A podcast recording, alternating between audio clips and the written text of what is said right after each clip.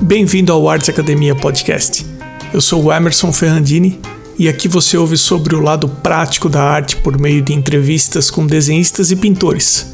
Conhece histórias inspiradoras recheadas com algumas inquietações artísticas presentes no nosso dia a dia.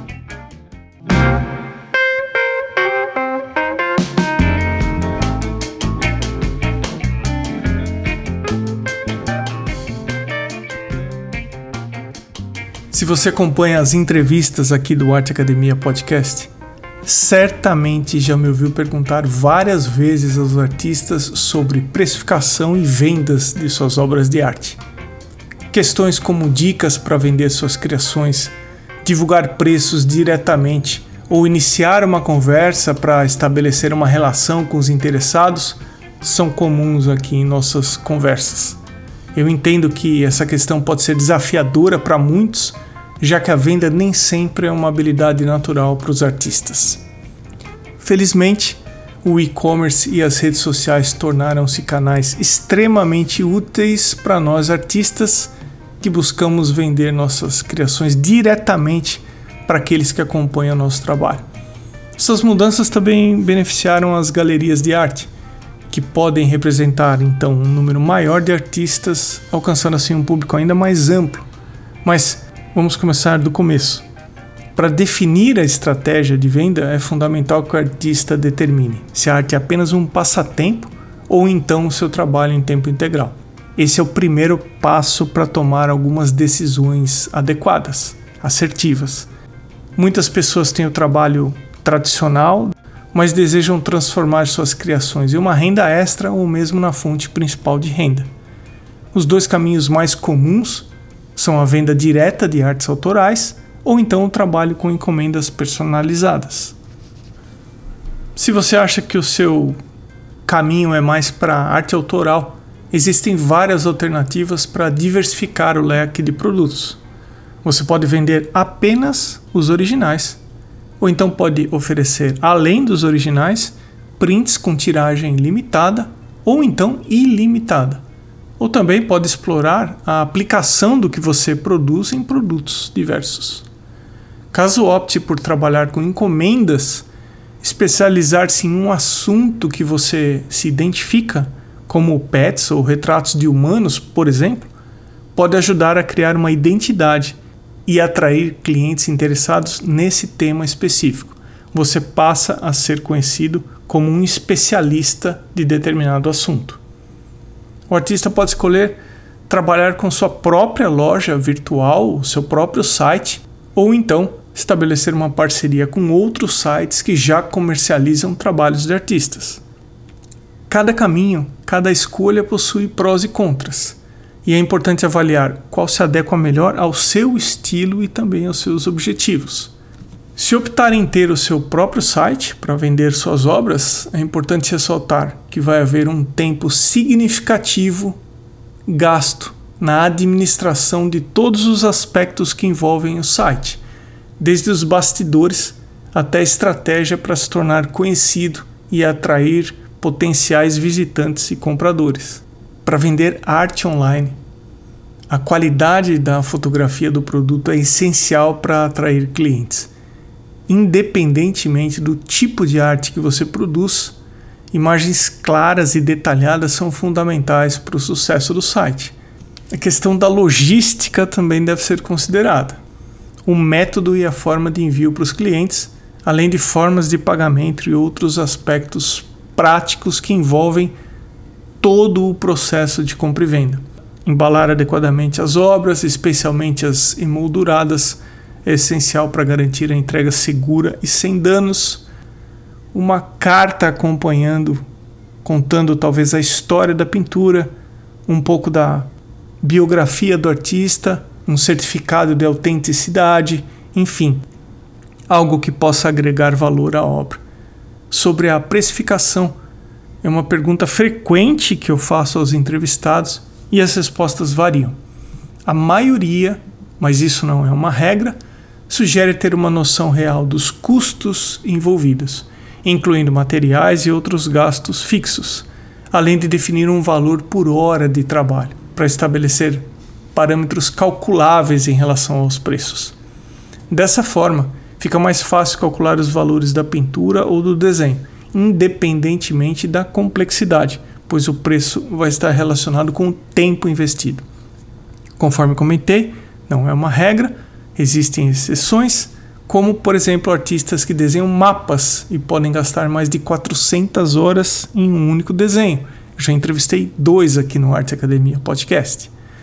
No geral, o cálculo do preço leva em consideração esses fatores de custo fixo e alguns custos variáveis. Quanto a se tornar conhecido e promover o trabalho, as redes sociais e uma lista de e-mails de interessados são fundamentais. Em relação ao portfólio de trabalhos, é crucial que as imagens sejam de alta qualidade.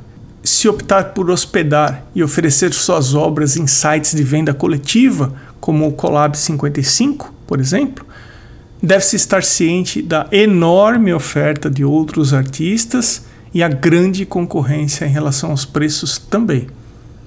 A vantagem nesses casos é a praticidade. Você pode disponibilizar suas artes e deixar que os administradores do site cuidem de todo o restante. Algumas pesquisas com artistas que já utilizaram ou utilizam esse tipo de plataforma mostram que o encaixe da identidade visual ou estilo de criação com o público do site é fundamental para ter sucesso. Caso contrário, será necessário um esforço extra para atrair público até as opções que você oferece. Em um episódio aqui do Arte Academia Podcast, especificamente com o Caio Beleza, que é especializado em marketing, nós fizemos a seguinte comparação ter o próprio site é como se você tivesse uma loja em um centro comercial, em que você tem o controle de todas as ações, mas também precisa dar conta de tudo o que envolve ter um comércio. Colocar os seus trabalhos em um site de venda coletiva é como colocar o seu produto em uma prateleira de supermercado. As pessoas passam e elas têm, além do seu produto, todos os outros produtos à disposição para escolher. Mas o supermercado cuida de todo o processo de venda e você recebe uma comissão. Optar por um caminho ou por outro vai depender das suas características como empresário, como empreendedor. Mas para aqueles que estão começando e se sentem confusos sobre como e por onde começar, aqui vai uma sugestão. Faça uma imagem pensando em alguém próximo à sua rede de contatos e presenteie. Nesse processo, você vai passar por todas as etapas: a de criação, de execução, de entrega e também vai observar a reação final do seu, entre aspas, cliente. Esse exercício é importante para que você amadureça como um profissional. Passar por todas as etapas que envolvem esse processo é importante. À medida que você entrega os seus primeiros trabalhos, você também divulga que está vendendo ou então aceitando encomendas. Com o tempo, naturalmente você será cotado para mais trabalhos e as coisas vão começar a acontecer gradualmente.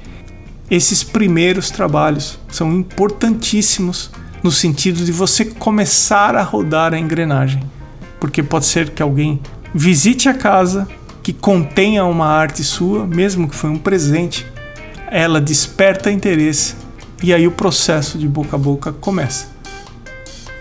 Mas mesmo começando com essa opção de não cobrar os primeiros trabalhos e simplesmente presentear quem você gosta, esteja com toda a sua planilha de preços pronta.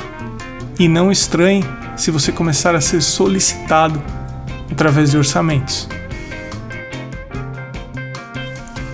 A seguir as pessoas que valorizam a arte na forma de apoio a esse podcast. Com o arroba na frente, Ana Somaglia, Arte Gravura, Amanda Underline Novas Underline Arts, Baia Inc. Underline, Cacilda Vitória, Cibele Monteiro.art, Elaine Underline Art Underline Drawings, Desenho.designio, Flávio Espúrio Atelier, Elocouto Arte, Ilustrartes Desenho e Criação, Irmigar Underline Desenha, Ivana Pellegrini Atelier, Gianni Moro Atelier, Camaia.art, Lorena Atelier, Lucas Pereira underline arte, Marcia underline em underline arte, Mário Sérgio Freitas, msouto.arte, Osvaldo underline Soares underline Sérgio underline Fuentes underline ilustra, Vinícius Mendes e eu agradeço também aos apoiadores anônimos. E até o próximo episódio do Arte Academia Podcast.